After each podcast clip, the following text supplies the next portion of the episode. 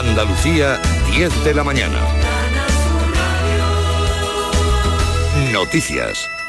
Seis muertos es el balance hasta ahora en los accidentes de tráfico que se han contabilizado desde viernes en las carreteras andaluzas. El último se ha registrado en la ciudad de Jerez por un vuelco de un coche. El más grave de estos accidentes, por circunstancias que aún se está investigando por la Guardia Civil, ha sido el atropello de una pareja en la cercanía de Almayate, en Málaga. Hubo dos fallecidos. La Guardia Civil ya ha localizado al dueño del coche que intervino en este accidente, pero asegura que él no fue, que le robaron el vehículo. El caso está siendo investigado. Hay que sumar también otro accidente esta madrugada en Granada. Cuatro personas, una de ellas menor, también resultaba herida tras la colisión de dos coches en la localidad de Vegas del Genil. Y en Sevilla también esta madrugada otro conductor perdía el control de su coche en la avenida del Deporte. Chocaba contra varios vehículos que estaban aparcados. No ha habido heridos. Y en la polémica desatada por la rebaja de condena desde que entraba en vigor la ley del solo sí es sí, los socios de gobierno están rebajando tensiones. La ministra de Igualdad, Irene Montero, ha afirmado que está dispuesta a ceder. Mientras tanto, desde el Partido Popular, Cuco Gamarra afirma que las mujeres no son juguete y vuelve a ofrecer sus diputados para la renovación de la norma. Y este domingo es uno de los más multitudinarios en la aldea del Rocío. En una hora va a comenzar el acto de presentación de la Candelaria, así se conoce a esta festividad en la aldea del Rocío, la, la, imagen de la Virgen que va a ser visitada por cientos de niños. Y en la crónica del deporte, el Real Betis perdía por 3 a 4 ante el Celta en el Benito Villamarín anoche, un partido también con polémica arbitral. Hoy sale a escena el Sevilla va a jugar a partir de las 9 de la noche en el Nou Camp frente al Fútbol Club Barcelona. Y en segunda división, el Granada juega a las 2 de la tarde de este domingo ante el Villarreal B. Vamos ya con el tiempo. A esta hora de la mañana amanece en Andalucía con un ligero ascenso de las temperaturas, aunque a esta hora de la mañana en Granada el termómetro está bajo cero. Un grado menos uno está marcando el mercurio en la capital granadina. Dos grados hay en Huelva, tres en Córdoba, cinco en Sevilla, ocho en Cádiz, el termómetro llega a 9 grados en Málaga, 10 hay en Jaén y la máxima a esta hora de la mañana la tienen en Almería con 12 grados. Llegamos así a las 10 de la mañana y 3 minutos en Andalucía. Servicios informativos de Canal Sur Radio. Más noticias en una hora. Y también en Radio Andalucía Información y canalsur.es. Quédate en Canal Sur Radio, la radio de Andalucía. En Canal Sur Radio, Días de Andalucía. Con Carmen Rodríguez Garzón.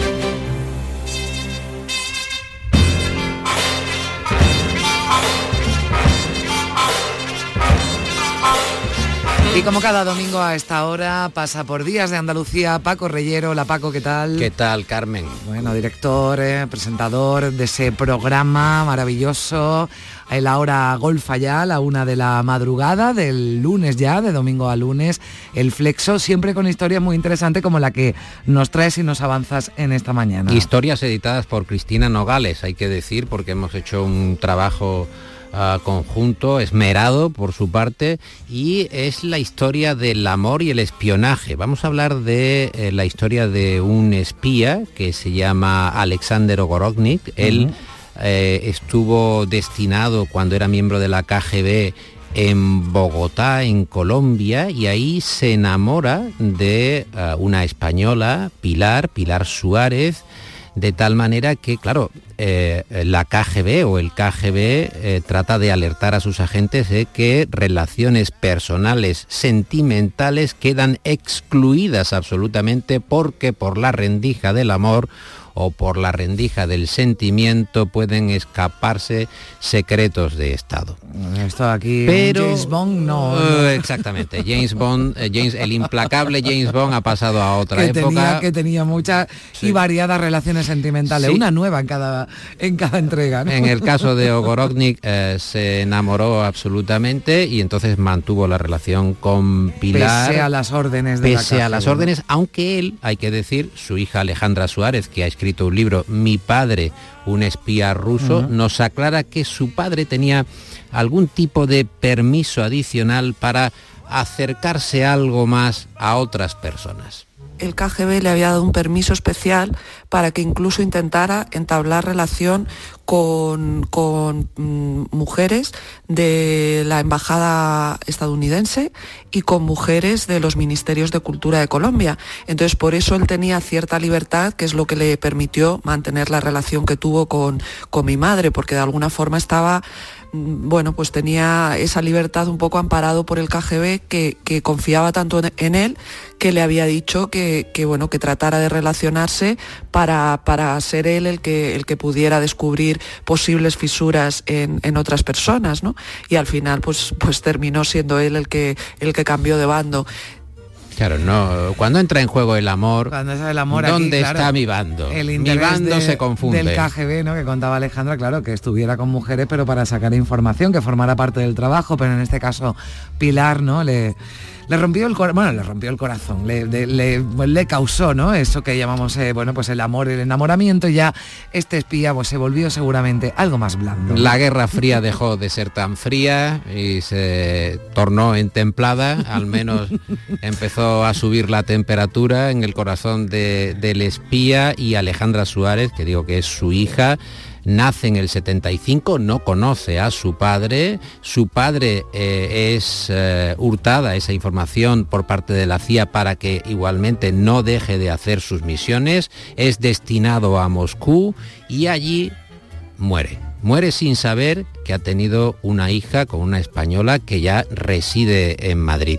Se interceptan esas cartas que puede haber entre eh, la madre de Alejandra Pilar y el espía Ogorodnik y finalmente es detectado en Moscú y una agente de la CIA, Marta Peterson, le suministra, le da la posibilidad de una cápsula de cianuro para evitar lo que se puede entender como uh, un auténtico uh, problema de, eh, digamos, eh, de tortura, una previsible tortura. Y así son las últimas horas de Ogorodnik. Se sentía culpable porque ella le suministró a mi padre la, la cápsula de cianuro eh, eh, escondida en esa pluma estilográfica con la que él se suicidó. Y yo le dije que, que no me tenía que pedir perdón, que no solo le agradecía que, que le, le hubiera mantenido vivo el tiempo que le mantuvo vivo, sino que además le dio una salida digna, ¿no? No, no murió torturado y, y-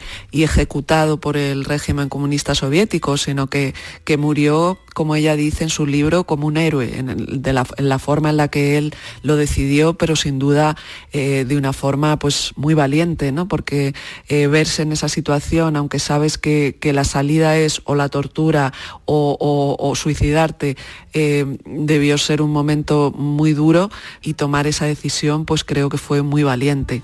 Bueno, vaya, vaya, vaya historia, ¿no? Porque además Alejandra entiendo que ya conoció esa realidad un poco más tarde, ¿no? Y ya eh, se documentó y escribe este, este libro que tiene una pinta estupenda. Mm, Paco. Mi padre, un espía ruso y además va acompañado con la investigación de su propia hija. Imagínate, no conoces el origen, el pasado de tu padre, empiezas a tener algún tipo de atisbo de información ya cuando eres una muchacha con 13 años y quieres saber qué hizo tu padre al punto de que ella ha dedicado gran parte de su vida a indagar. Ahora llega Y no este tiene que ser fácil, ¿no? Indagar Porque, no, porque estamos además hablando de KGB, No. de la CIA, en fin. y es más, Carmen, eh, hay un problema de seguridad que ella reconoce. Su madre trató de evitar la exposición de Alejandra porque ah, no estamos hablando de gente o de agentes o de organizaciones eh, particularmente amables con la vida humana. Pues fíjate, además a uno de los de los suyos, ¿no? Con esa historia que contaba la cápsula de cianuro para evitarle precisamente ¿no? la, tortura y el dolor y una y una muerte horrible. Bueno, Paco, como siempre, un placer que estamos escuchando con que eh, nos Pues es una canción que tiene una muy difícil pronunciación en inglés. Eh, tú y yo la hemos estado ensayando. Es Tolobe Some Body y Tolobe Some Body es un clásico de los Billys antes de que ya reventaran las discotecas, eh, discotecas de bola gorda en la pista de baile. Un día habrá que explicar que es una bola gorda en una pista de baile, pero para algunos, a lo mejor los oyentes más jóvenes no, estamos hablando de los cavernícolas de los 70, ahí estamos nosotros, pero, pero bueno, será en otra ocasión. Bueno, pues con Tolobe, a ver, Some Body. Está muy bien pronunciado. De Vejez. Vejez. Vejez. De los vejez. En fin, Paco Reyero, como siempre un placer tenerte por aquí. Que te vaya muy bien. Ya lo saben, el flexo de la madrugada del domingo al lunes a la una de la noche en Canal Sur Radio. Seguimos.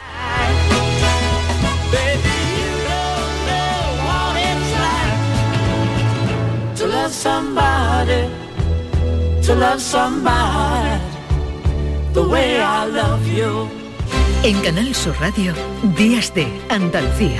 Con Carmen Rodríguez Garzón. La vida es como un libro y cada capítulo es una nueva oportunidad de empezar de cero y vivir algo que nunca hubieras imaginado. Sea cual sea tu próximo capítulo, lo importante es que lo hagas realidad. Porque dentro de una vida hay muchas vidas y en Cofidis llevamos 30 años ayudándote a vivirlas todas. Entra en cofidis.es y cuenta con nosotros. Cari, contigo todas las lunas son lunas de miel. Pero qué luna ni qué luno, José Mari. Si son las 8 de la mañana. Con el cupón diario de San Valentín de la 11, todas las lunas serán lunas de miel porque podrás ganar 500.000 euros. Y si entras antes del 14 de febrero en cuponespecial.es, podrás conseguir tarjeta regalo para viajar y disfrutar. Cupón diario de San Valentín de la 11. Ay.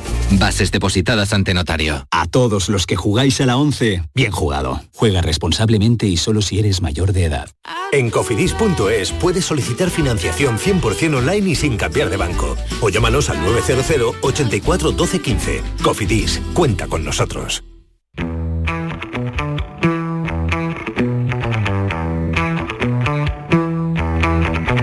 En Canal Sur Radio, Días de Andalucía con Carmen Rodríguez Garzón.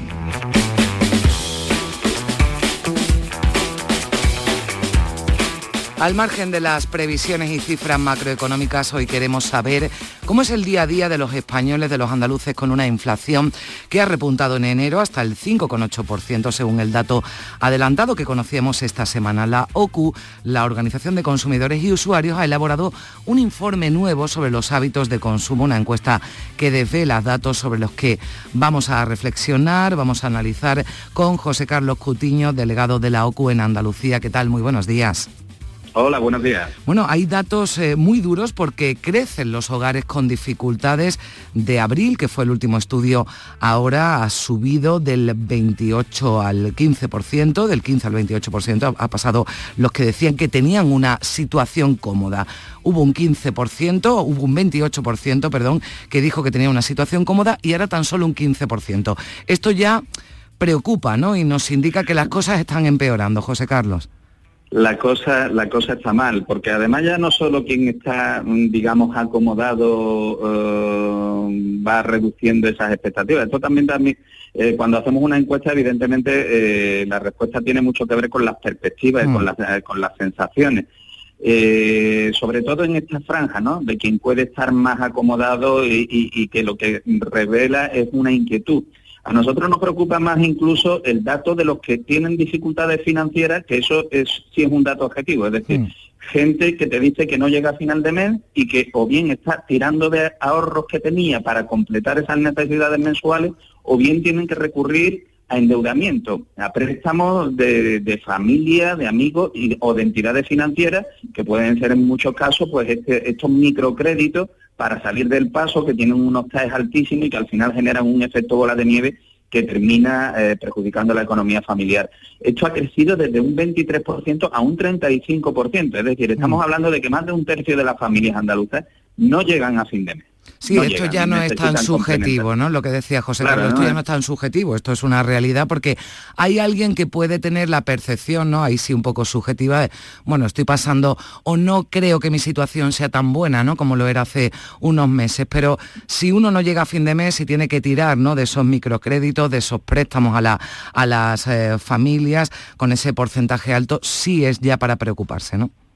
Desde luego, ahí tenemos una situación eh, que afecta muchísimo a la solvencia, que afecta desde luego a los hábitos de, consumo, que hace postergar determinados gastos necesarios eh, y que incide directamente, y eso lo hemos visto en el resto de la encuesta, bueno, pues en, las decisiones de compra a la hora de alimentarse, en las decisiones, eh, en, la forma de racionar el consumo energético, en el uso del vehículo, en cuestiones, hombre, que a lo mejor pueden ser mm. menos, menos esenciales, como puede ser el opio eh, y tal, pero es que también influye en decisiones sobre gastos necesarios, pues por ejemplo, en materia de educación o de salud, porque hay que recordar, bueno, porque el, sistema sanitario público no lo cubre todo y que hay determinadas necesidades oftalmológicas, eh, odontológicas, psicoterapéuticas, fisioterapéuticas, eh, que son de pago y que no se pueden permitir. Sí, hemos reducido, digamos, ¿no? el ámbito de las necesidades básicas, ¿no? Ya la alimentación, en la vivienda, la electricidad y hay otras que se han apartado al menos por un porcentaje alto de la familia. Hablabas de las consecuencias, claro, de las consecuencias que tiene esto, ese empeoramiento ¿no? de la situación financiera de las familias. Han cambiado, están cambiando nuestros hábitos de consumo, cómo y qué hacemos o qué no hacemos que sí hacíamos hace menos de un año. Pues mira, lo que más hacemos mm, eh, en tema, por ejemplo, de alimentación, ¿no? Eh, que tenemos, eh, estamos con una inflación disparada por encima del 15% en lo que es la, cesta de la compra. Bueno, pues ahí lo que se está produciendo es una migración, sobre todo, de las elecciones de compra hacia los productos en oferta. Más de un 69% nos dicen que ahora van buscando sobre todo ofertas se están primando las marcas blancas, un, 66% mm. de los encuestados nos dice que ya buscan ante la marca blanca que la marca de fabricante, a pesar de que la marca blanca es la que más ha subido, porque era la que tenía más margen para seguir mm. siendo competitiva y es la que tiene porcentajes de subida mayores. Se está buscando sobre todo los supermercados del tipo low cost o, discount, ¿no? los, los supermercados de cuento, pero lo más preocupante es que, por ejemplo, un 32% nos dicen que han reducido. Eh, todo lo que han podido el consumo de productos frescos como carne y pescado. Hasta un 18% nos dicen que han reducido el consumo de frutas y verduras y que sobre todo lo que han incrementado el eh, eh, la compra de productos de, vida más amplia, como puede ser los alimentos envasados y los congelados, que se han incrementado hasta un 28%. Es decir, estamos deteriorando la calidad de la compra para alimentación, estamos lo que sería sensato eh, que puede ser el elegir el producto más barato siempre que ofrezca las mismas eh, prestaciones, las mismas calidades, eso es normal, pero eh, cuando ya estamos prescindiendo del producto más sano porque realmente el bolsillo no llega, pues es una, una mm. situación para, para, preocupar. Claro, es lo que preocupa, que acudamos a las marcas blancas, como, como bien dice José Carlos, no es tan preocupante si, bueno, pues estamos adquiriendo un producto que, bueno, tiene la misma eh, calidad, ¿no? O, bueno, pero da la misma prestación, pero en el momento en el que se deja de consumir fruta, se deja de consumir verduras, se deja de consumir productos, productos frescos, esto empeora claramente nuestra alimentación, por lo que estamos hablando de otras eh, consecuencias. Eh, no se nota, José Carlos, la la rebaja del IVA de ciertos productos o es pronto todavía para, para valorarlo? Y también aprovecho para preguntarte si debe ampliarse, ¿no? porque ese debate está abierto, las eh, rebajas ¿no? del IVA a otros alimentos, vista la situación. Nosotros, mm. nosotros pedimos esa rebaja del IVA, pero claro, es que se nos ha quedado fuera la carne y el pescado. Mm. Eh, no, no lo entendemos. Tendrían que estar dentro de esa rebaja teniendo en cuenta que además la rebaja, eh, como decía, mm, a pesar de que se ha producido, nosotros estamos haciendo controles de precios y ya a mediados de enero prácticamente el índice de error que detectábamos en precios de supermercado online, ¿no? que son los más fáciles de, detectar, superaba por poco el 12%, ¿no? Eh, es decir, eh, prácticamente en un 88% de los casos se estaba aplicando bien esa reducción de IVA, aunque es verdad que luego a lo mejor en la tienda de barrio, la tienda de conveniencia, eh, pues, pues, esto sea más relativo, no, no hay esa misma capacidad de control. Pero es verdad que eh, es una reducción necesaria, pero mínima en comparación con la subida que se ha producido en determinados alimentos esenciales, en el aceite, en la leche, el pan, los huevos. La, eh, subida que se ha producido desborda con mucho ese 4% o ese 6% eh, que nos podamos ahorrar, el 5% en el caso de los, de los aceites, ¿no? Entonces la sensación es de que a pesar de todo, pues seguimos pagando muchísimo más de lo que pagábamos anteriormente. Esto habrá que ver porque en el último dato que tenemos eh, adelantado de inflación no aparece desagregado eh, eh, el, sector alimentario. habrá que ver si se ha producido alguna moderación en ese IPC alimentario que estaba en el 15,7% en diciembre y que evidentemente está muy por encima de las rebajas que se están produciendo. Nosotros ahí abogamos además por complementar esas exenciones fiscales que entendemos deberían de, aplicar, de, ampliarse a, la carne y al pescado, entendemos que debe de complementarse con ayudas directas a familias vulnerables, más importantes, 200 euros cuando te estás gastando al año, eh, casi 800, 850 euros más en comida no te soluciona mucho cuando se trata de familias vulnerables y por lo tanto ahí hay que incidir, sobre mm. todo porque suelen ser familias con niños, con personas mayores, eh, ahí es donde de verdad se nota la reducción del consumo de productos frescos eh, y la pérdida de saludabilidad en esa alimentación y hay que seguir insistiendo. Y también hay que ir a, otro tipo de medidas. Nosotros planteamos que se, de cara al IPC que se incremente el mínimo de subsistencia exento de tributación porque evidentemente a día de hoy los costes para subsistir no son los mismos que en 2015, que son los que se mantienen ahora mismo.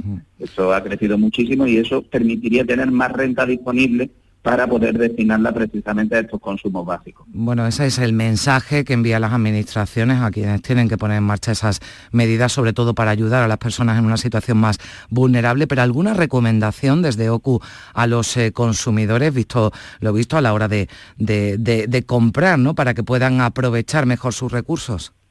Pues desde luego, nosotros hacemos todos los años eh, esa encuesta de precios en supermercados, hipermercados, grandes superficies, que reflejan que en una misma ciudad eh, se puede llegar a ahorrar hasta mil euros al año en función de los supermercados que se elijan. Es verdad que esto suele venir condicionado también por la distancia que haya que recorrer, el tiempo que haya que perder. Es decir, no es lo mismo tener el mejor supermercado en la puerta de casa que tenerlo a cinco kilómetros, ¿no? Pero sí es cierto que existen márgenes eh, de ahorro. Y dentro incluso de, de las mismas enseñas hay diferencias entre los precios de unos establecimientos y de otros. Es una forma de poder obtener un mayor ahorro y evidentemente eh, bueno pues recurrir a las marcas eh, dentro del mismo nivel de, calidad y de prestaciones recurrir a las más baratas como puede ser a, las marcas de fabricantes o marcas blancas pues puede ser un buen un buen recurso. Desde luego, recurrir cuando se trata de frescos, sobre todo en frutas y verduras, recurrir a los productos de temporada, que son los que suelen tener un precio más ajustado. Es decir, ahí tenemos eh, cierto margen de, ahorro. Le agradezco mucho que nos haya atendido una vez más aquí en Días de Andalucía en Canal Sur Radio. Gracias por, eh, bueno, pues, eh, por darnos los detalles y sobre todo por apuntar ¿no? medidas para solucionarlo sobre esa encuesta de hábitos de consumo, esos hábitos de consumo que desde luego han cambiado pues, a la fuerza, ¿no? a la fuerza para, para muchas familias. Muchísimas gracias, un saludo. Gracias a vosotros, un saludo.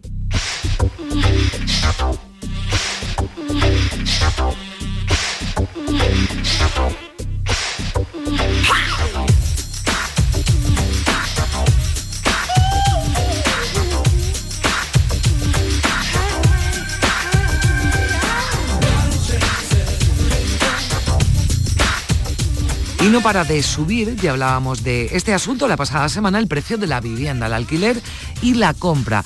Y nos hemos fijado en una medida que han puesto en marcha en Canadá, se han fijado desde ahorro comparador, portal comparador de hipotecas, que es vetar la compra de viviendas a extranjeros para detener el aumento del precio. ¿Podría aplicarse esta medida en España? ¿Podemos comparar la situación de Canadá con la de algunos puntos de nuestra geografía? Pues se lo vamos a preguntar, vamos a hablar sobre ello con Laura Martínez, que es portavoz de iAhorro. Laura, ¿qué tal? Muy buenos días. Hola, muy buenos días. Bueno, ¿puedes explicarnos qué, lo que han, qué es lo que han hecho en Canadá y si ha servido o está sirviendo esta medida? Pues lo que han hecho en Canadá ha sido prohibir la compra de, viviendas a, personas que no tienen la nacionalidad de canadiense. Entonces, eh, lo que están intentando con ello es eh, que haya menos eh, compradores para que así se reduzca la demanda de viviendas y baje el precio de estas viviendas y sean más asequibles para los ciudadanos de, allí.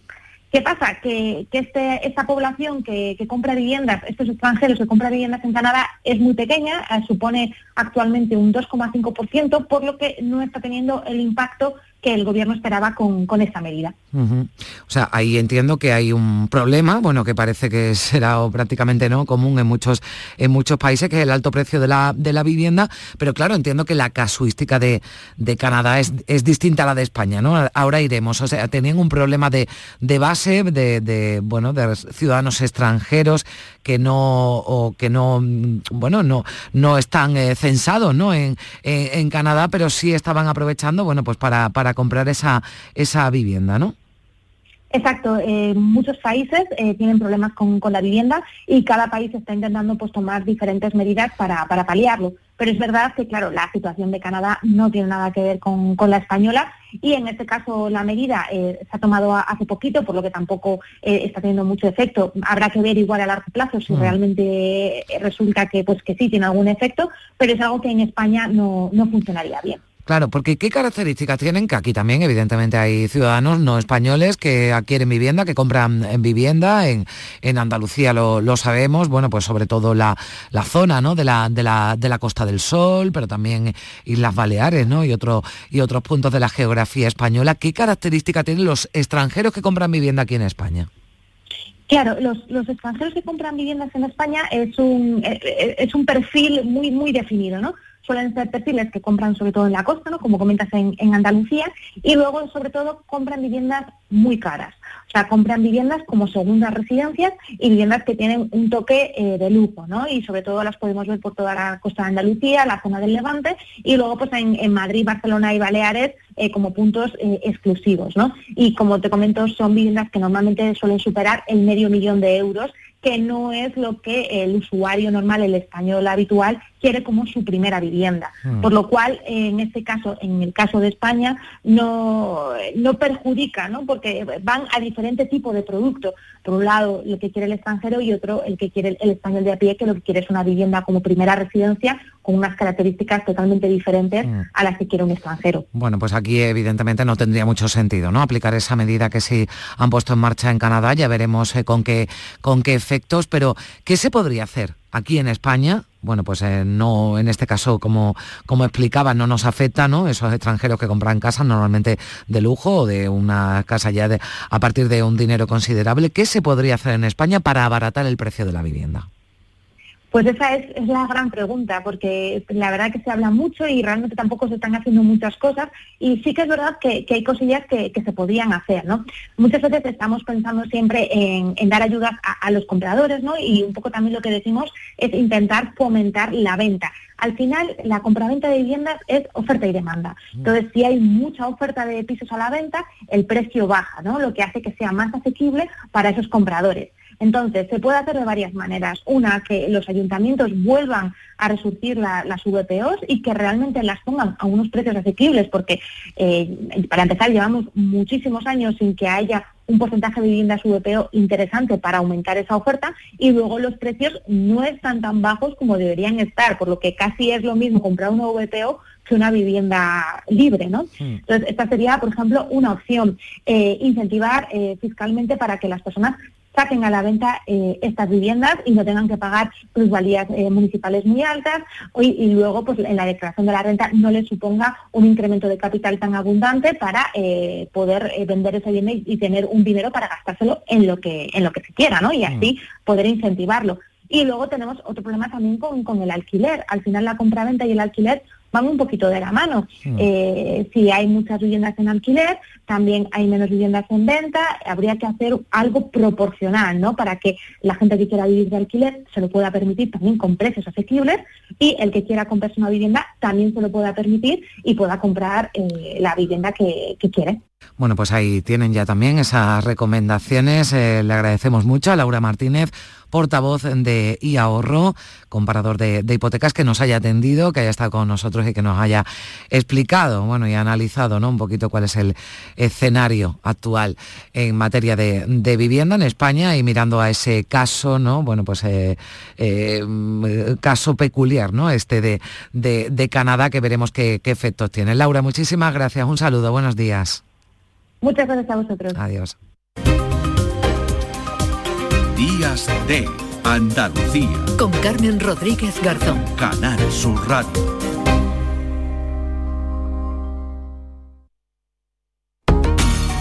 Tus programas favoritos en Canal Sur Sevilla, la radio de Andalucía. Los Guerrilleros, tapicería y colchonería en Utrera, a precios de fábrica. Cheslong de 3 metros con asientos extraíbles, cabezales reclinables, canapé, dos puff, cojines decorativos de regalo y telas antimanchas a elegir. Antes 899 euros y ahora solo 499 euros. Sí, sí, has escuchado bien, 499 euros. Y por un euro más televisor LED de 32 pulgadas de regalo. Estamos en Utrera, carretera Carmona número 15 en Utrera, Sevilla. Entregas en 48 horas. Canal Sur Radio Sevilla. Toda la información de tu provincia, la última hora, el deporte, la cultura, la información de servicio público. Canal Sur Radio Sevilla. Todo lo que te interesa de tu tierra a tu alcance. Canal Sur Radio. La radio de Andalucía en Sevilla. El campo andaluz necesitaba un paso adelante. Por ello, hemos sembrado millones de datos, regados con inteligencia artificial para hacer posible... Siembra, la nueva plataforma colectiva por inteligencia artificial de asistencia a la planificación de cultivos para su comercialización. Toda la información para acertar y cultivar la solución más rentable. Junta de Andalucía. Días de Andalucía. Con Carmen Rodríguez Garzón. Canal Sur Radio. Tostada con aceite y cine.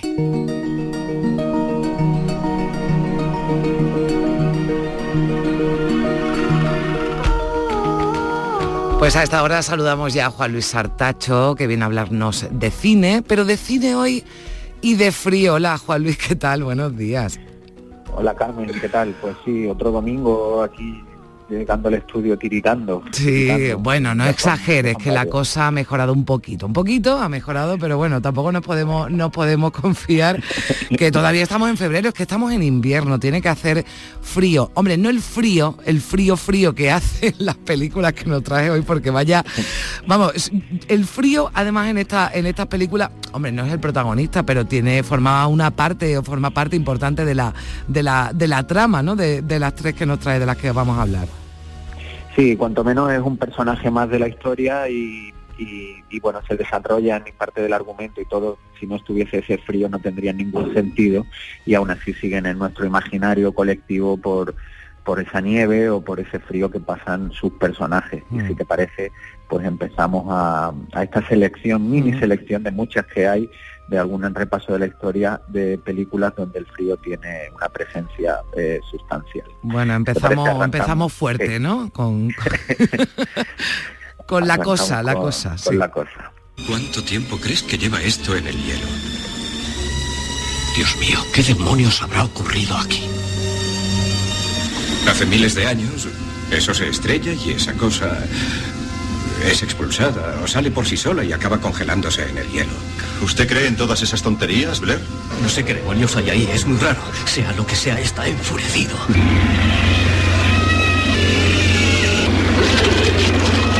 ¡Maldita sea! ¡Quémalo, Jill! Aún hay actividad celular en esos restos. Todavía no están muertos. Pudo haber imitado un millón de formas de vida en un millón de planetas. Podría convertirse en uno de ellos en cualquier momento. ¡Soltando!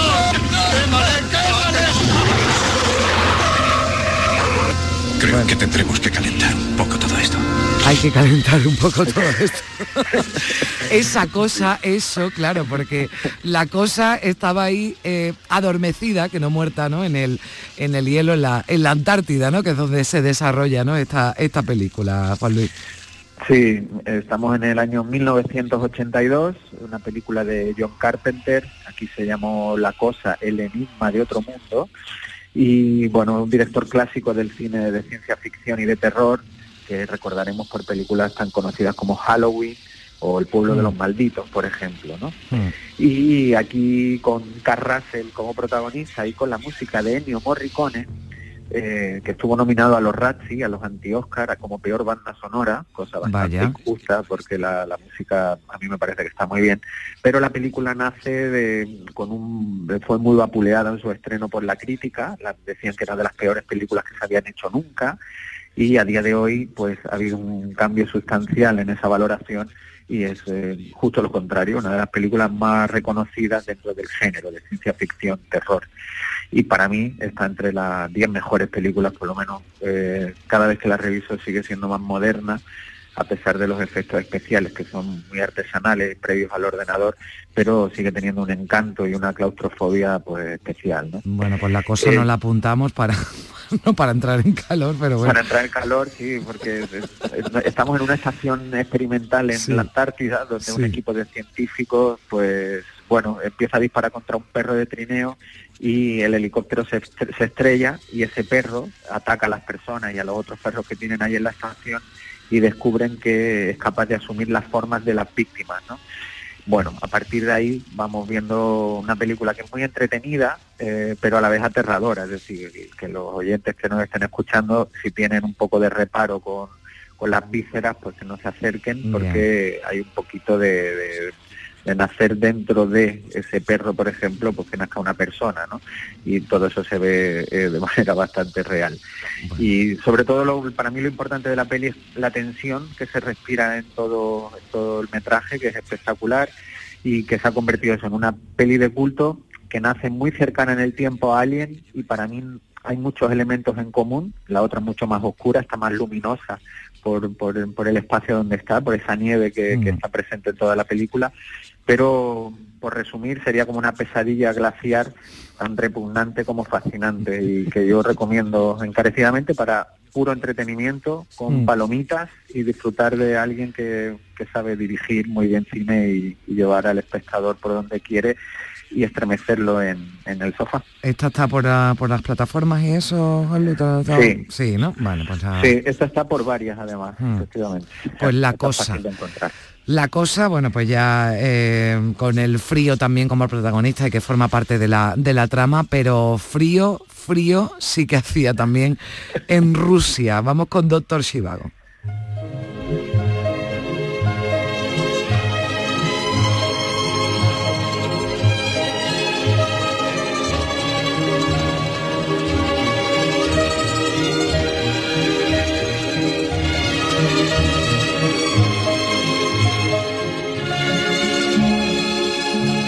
Música, ¿verdad, Pablo? Maravillosa oh. de, Doctor Sivago. Sí, de Maurice Jarre, que es el mm. padre de Jean-Michel Jarre. Mm. Y efectivamente este tema de Lara, el tema principal de amor de esta obra cumbre clásica del cine de David Lean del 1965. Eh, David Lean, director inglés, que dirigió en Inglaterra, por ejemplo, Breve Encuentro, en la que se basó Billy Wilder para hacer El apartamento, hmm. y después ya en Estados Unidos hizo grandes, grandes producciones mucho más conocidas y populares como Lawrence de Arabia o El puente sobre el río Kwai. Pues poco que añadir a este genio absoluto de, la historia del cine y con este clásico, con Omar Sharif, eh, Julie Christie Alec hmm. Guinness, y nos, nos lleva a Rusia, en la revolución bolchevique del 17, donde el país se encuentra profundamente dividido, bueno, justo esta revolución ya se encuentra en una guerra civil, y en, este, en mitad de este conflicto, pues nos encontramos un drama íntimo de, de, Omar Sharif, de Cibago, en su lucha por sobrevivir, este poeta cirujano, marido y amante, que se enamora perdidamente de, de Julie Christie cuando acababa de ser padre y mm. le rompe un poco toda su vida dentro de lo difícil que era sobrevivir en un clima eh, tan, tan hostil y tan duro como en la Rusia de aquel momento. Es una angustia, ¿eh? Esta, vamos, me, refiero, bueno, lo que provoca, ¿no? Lo que, lo que, lo que provoca, digo, no, la, bueno, la, la, película en sí, ¿no? Por la, la trama, la trama más íntima, ¿no? Pero también todo lo que, lo que cuenta, ¿no? De la, de la Rusia, ¿no? De, de, de, esa, de esa época. Es una película que a mí en su momento me hizo, me hizo llorar, ¿eh? Bastante. Sí, ahora que dices eso, justo eh, que, que venía en barco a Estados Unidos, iba desde, desde Londres hasta Nueva York eh, en barco y se llevó la novela de Boris Pasternak, que ganó el, Mm. el Nobel al año siguiente de publicar Cibago, pues se la, se la leyó. Y él dice que en ese, en ese trayecto, que cómo se viajaba entonces, ¿eh? Fíjate, hombre yendo en barco, y se leyó la novela de Pasternak, dice que no pudo dormir en el barco, que llegó a, a Estados Unidos llorando, leyendo la novela, y que cuando bajó compró los derechos para llevarla a cine que Mm. eso fue el, el nacimiento de, de esto, de, de la emoción que le supuso leerla. ¿no? Y él intentó rodarla en Rusia, pero no le dejaron por O motivos... sea, era la Unión Soviética en ese, en ese momento, sí. Soviética. Efectivamente, y la película en Rusia no se ha podido ver hasta el 1994. Es decir, que hasta Mm. hace cuatro días, casi pues eso, 30 años después, no se ha podido ver en Rusia la película que se tuvo que rodar entre Soria y Madrid, Mm. donde construyeron unos decorados impresionantes para recrear Moscú. Eh, es una coproducción de la Metro y Carlo Ponti, productor europeo, que era el marido de Sofía Loren y él la propuso para el papel de Lara que finalmente haría Judy Christie, ¿no? Que, que siempre como decimos en estas cosas, ahora te imaginas a Sofía Loren ahí, pues no, porque ya Judy Christie Mm. la hizo y lo hizo también. Sí, cuando no, otro- claro, te imaginas otro tipo de película, ¿no? Muchas veces cuando nos cuentas esa anécdota, aquí, a qué actores, ¿no? Se le ofreció, cómo, cómo hubiera sido, ¿no? La película, porque seguramente, claro, sobre todo, ¿no? En papeles como este, como el de Lara, hubiera cambiado, ¿no? Completamente, Totalmente, completamente la sí. película, seguro que sí. Vamos con Sí. la última, que a mí está, bueno, es una de, bueno, es que ya sabes que es uno de mis directores favoritos. Con tu Kubrick. Con tu mi Kubrick, El Resplandor. Para algunas personas, la soledad y el aislamiento llegan a ser un problema. No para mí. ¿Qué me dice de su mujer y de su hijo? ¿Cree que se amoldarán tan fácilmente? Les gustará. ¿De verdad quieres ir a vivir a ese hotel todo el invierno? Sí, claro. Lo pasaremos muy bien. ¿Y qué dice Tony? Él también querrá ir al hotel, supongo. No, yo no, señora Torrance. Tony, ¿por qué no quieres ir a ese hotel? No lo sé. Venga, Tony, dímelo.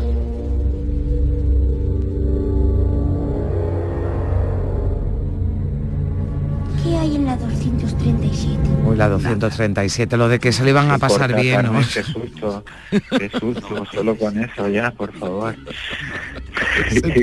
Esta película es sobresalto tras otro. Hombre, además tengo que decir que aparte de Kubrick, es que está Jan Nicholson y a mí ya, bueno, pues ahí ya que quieres que te diga, que también muero, ¿no? O sea, que, que la, la película, bueno, es completa, pero da mucho, mucho miedo, ¿no? Muchísimo miedo. Y, y- Sí, y ese frío, ¿no? Esa nieve también, esa, ese hotel aislado, ¿no? Que, que, que- que sin duda, ¿no? Pues hace que, que la película pues sea, sea todavía más inquietante, ¿no? Por decirlo de alguna manera.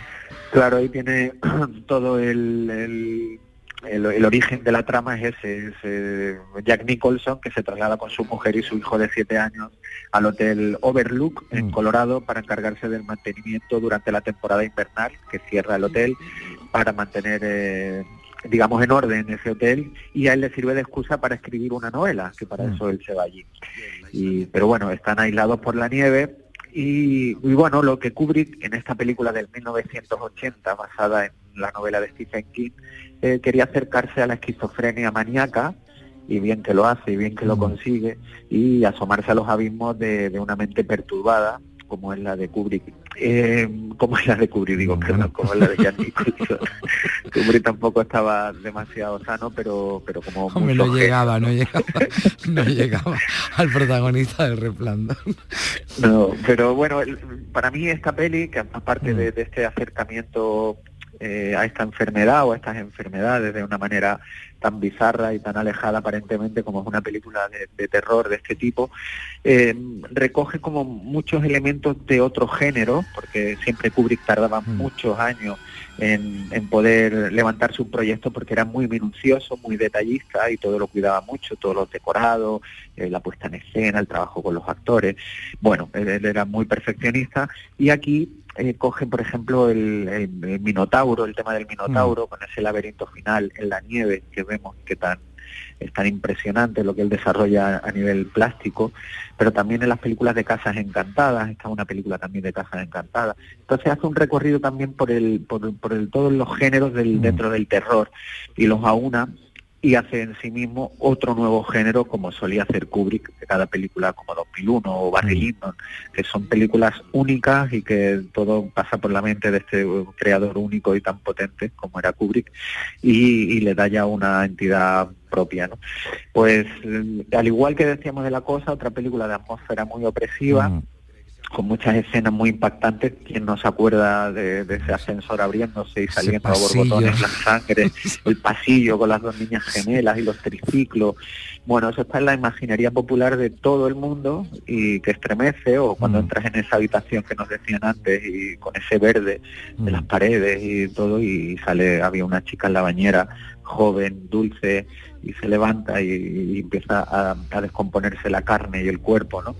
Bueno, pues lo, que es uno de los grandes creadores de, de, todo, todos los artes mm. del siglo pasado, como era Stanley Kubrick, y una película que si no es a lo mejor para todos los públicos, quizá por ser una película de terror y de género, pero sí que genera una de las imágenes más potentes que, que podemos ver y que se te quedan impregnadas para siempre. Bueno, pues sin duda, bueno, pues son eh, películas. Eh, hoy no hemos metido así ninguna de que podamos decir, bueno, esto, esto es que tenía que estar aquí en la lista, así que son tres buenas películas, tres películas, como decimos, que tiene el frío, ¿no? Bueno, pues si no como protagonista, desde luego es un personaje más también de la, de la película, de estas películas que no se entenderían, ¿no? Sin ese, sin ese frío y sin ese ambiente gélido, al contrario del ambiente que se genera aquí siempre en Días de Andalucía con tu visita, Juan Luis Artacho.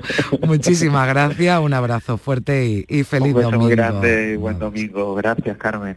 En Canal Sur Radio, Días de Andalucía. Con Carmen Rodríguez Garzón. Compás.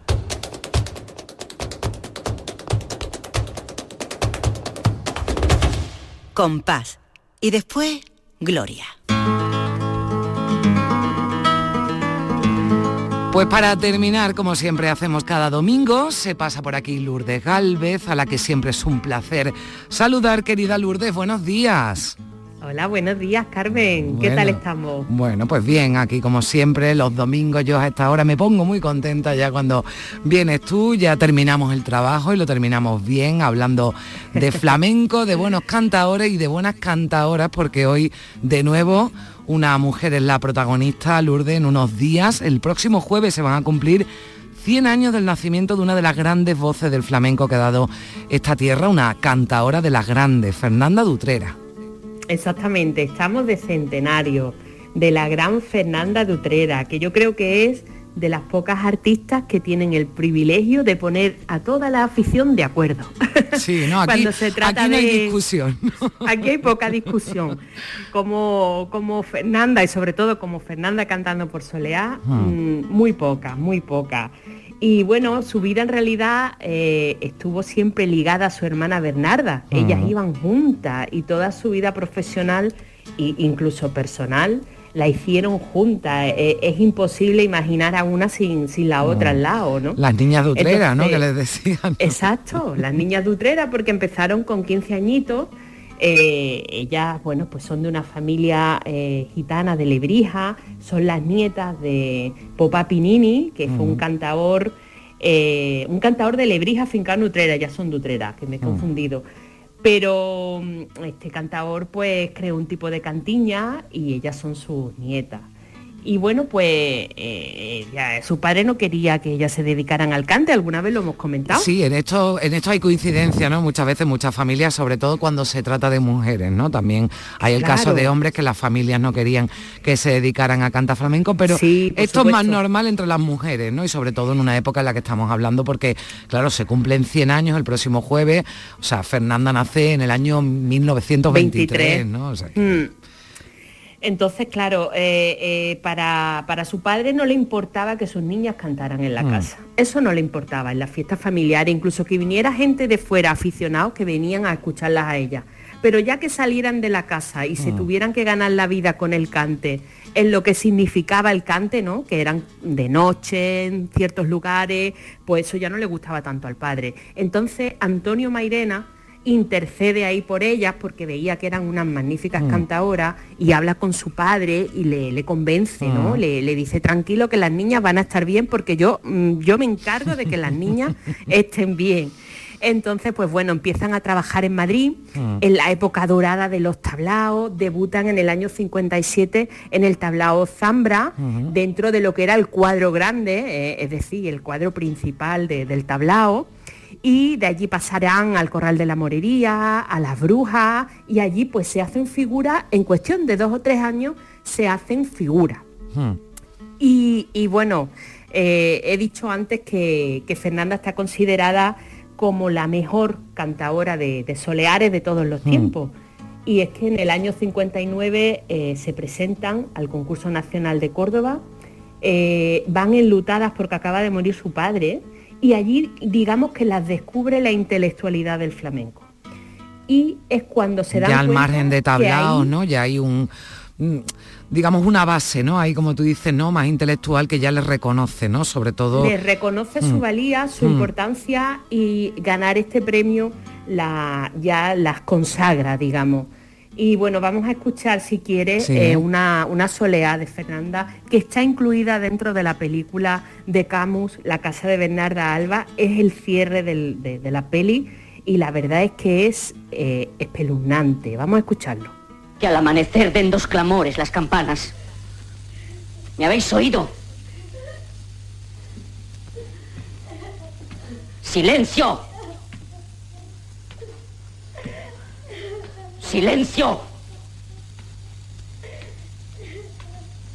No puedo más.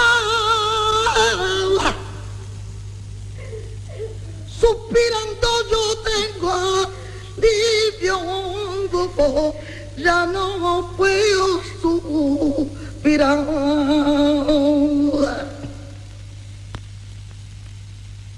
La conce, la tierra se va comer mi ídolo.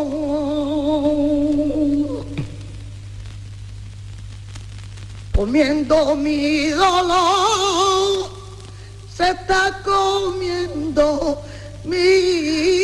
Bueno, Carmen, Bueno, bueno, es que me yo- parece que no se puede utilizar no sabían una qué en una película. desde luego desde luego ¿eh? además el que el que no se emocione con esto no sé cada uno le, le trasladará ¿Verdad? una una emoción que se lo mire ¿eh? porque porque vaya ¿eh?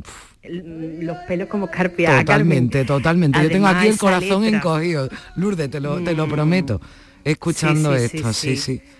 La verdad es que, que, bueno, creo que es un meritazo del, del Mm, director que, que sí. lo supo ver y de Fernanda, que es que tenía ese don, esa voz rota, doliente, que conseguía lo Mm. que todos quieren, Carmen, y no todos tienen, que es empatizar con el que le está escuchando, conseguir emocionarte. Mm. Eso lo quieren todos los artistas y no todos lo consiguen, porque eso es un don que se tiene o no se tiene. Bueno, y el director, como tú dices, lo vio bien porque Fernanda emociona cantando y emociona también, y además está bien colocada, ¿no? Y en esa, en esa escena, ¿no? Ya de la, de la película final con, con, con esta, esta- bueno, la verdad es que te, te llega, como te digo, te, te, te encoge el corazón. Bueno, Sí, Lourdes, sí, sí, sí. seguimos, bueno, ¿no? Hablando de Fernanda, estuvieron en la Feria Mundial de Nueva York en el año Ujú. 64 y bueno, te cuento una anécdota genial, que es que la madre, pues claro, no se hacía una idea de lo que era la Feria de Flamenco de Nueva York Hmm. y le dijo, ay niñas, por si la cosa va malamente, llevaros un saquito de harina y ponéis un puesto de churro en la feria. Pensó que la feria pues, era como la... Bueno, como la de Sevilla o la de Utrera, ¿verdad?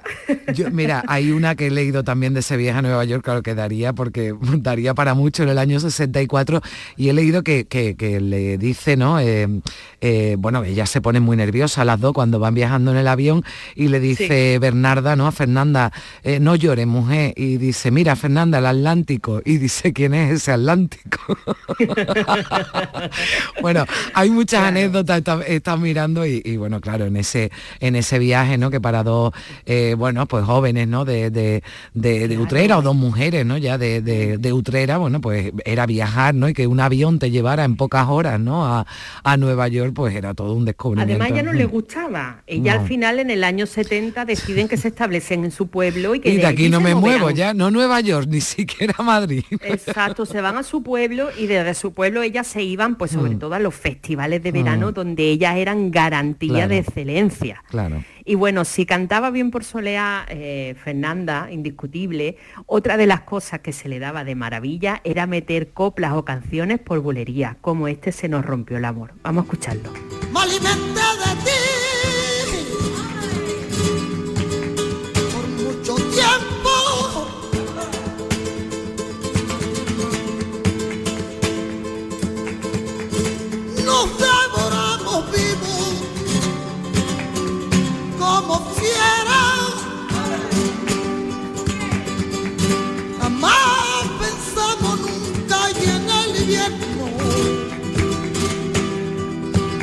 Pero el invierno llega, aunque tú no quieras. ¡Ole! Ay, el invierno, el invierno. Mira que me gusta mi Rocío Jurado cantando esta canción, ¿eh? pero vaya, vaya también eh, Fernanda como, como, como, la canta. Y además yo entiendo que sería de las primeras que haría esto, que después lo han hecho muchos artistas, ¿no? Cogerse canciones que no son o que no se, se se vamos eh, estaban compuestas para, para el flamenco y lo han cogido después pero pero Fernanda ya se es, es, una tradición que cualquier domingo vamos a hablar de ella que todo este tipo de canciones o coplas metidas por bulería se le llama cuplé por bulería en el largo flamenco. Hay que ver lo que ya el cuplé el cuplé por bulería que suele ser la delicia del público menos entendido porque claro reconoces la canción y te llega pues se lleva haciendo desde muchos años en el flamenco. Fueron muchos los artistas que ya por los años 20 eh, y 30 vieron ahí un filón y, lo hacían con una maestría tremenda. fíjate, pues eso lo tenemos que hacer algún día que me, que, me, gusta, que seguro que hay ejemplos que nos van a llamar mucho la atención. Sí, sí, que nos van a gustar. Bueno, pues afortunadamente eh, Fernanda tuvo muchos reconocimientos en vida. Ella, además de que salió en la película Flamenco de Carlos Saura, fue medalla de plata de Andalucía en 1994, hija predilecta de Utrera, eh, en 2005 se le concede la medalla de oro al mérito de las bellas artes, en su pueblo tiene un monumento en su honor, una calle, en fin, que gracias a Dios eh, ella ha sido reconocida en vida, ha, triunfado y ha conocido el éxito y el cariño del público y de la mm, afición. Mm.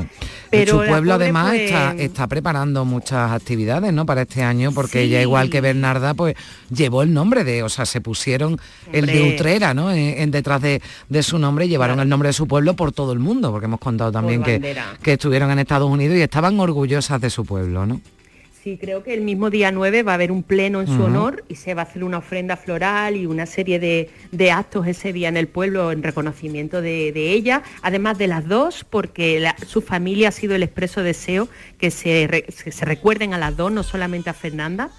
Y, bueno, pues Carmen, una de las señas de identidad de su familia son esas cantiñas de Popá Pinini, de su abuelo, y me parece una manera muy bonita de despedirnos y de homenajear a Fernanda que escucharla con el gran Diego del Gastor a la guitarra cantar estas cantiñas de Pinini.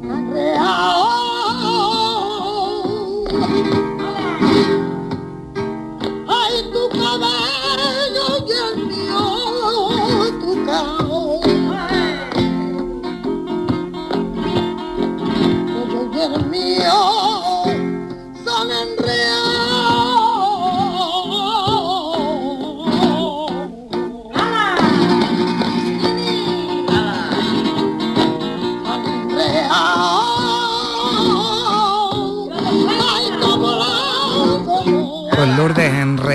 con Fernanda Dutrera, nos vamos a, a despedir. Qué fuerza, ¿eh? Todos los, Vale, lo- sí. la- los tres ejemplos que nos ha traído, lo que, lo que tienen en común es esa fuerza que reconocemos en Fernanda Dutrera y esa capacidad de emocionar que decíamos al, al principio. Así es. Lourdes, que también tiene una fuerza enorme y nos lo cuenta además siempre todo con esa emoción también y con ese, con ese cariño porque se nota que, que le gusta. Lourdes Galvez, muchísimas gracias por estar con nosotros un domingo más. Un abrazo muy fuerte, querida. Otro fuerte para ti, Carmen. Gracias. Y hasta aquí también, gracias a todos. Hasta aquí, Días de Andalucía. Feliz domingo a todos.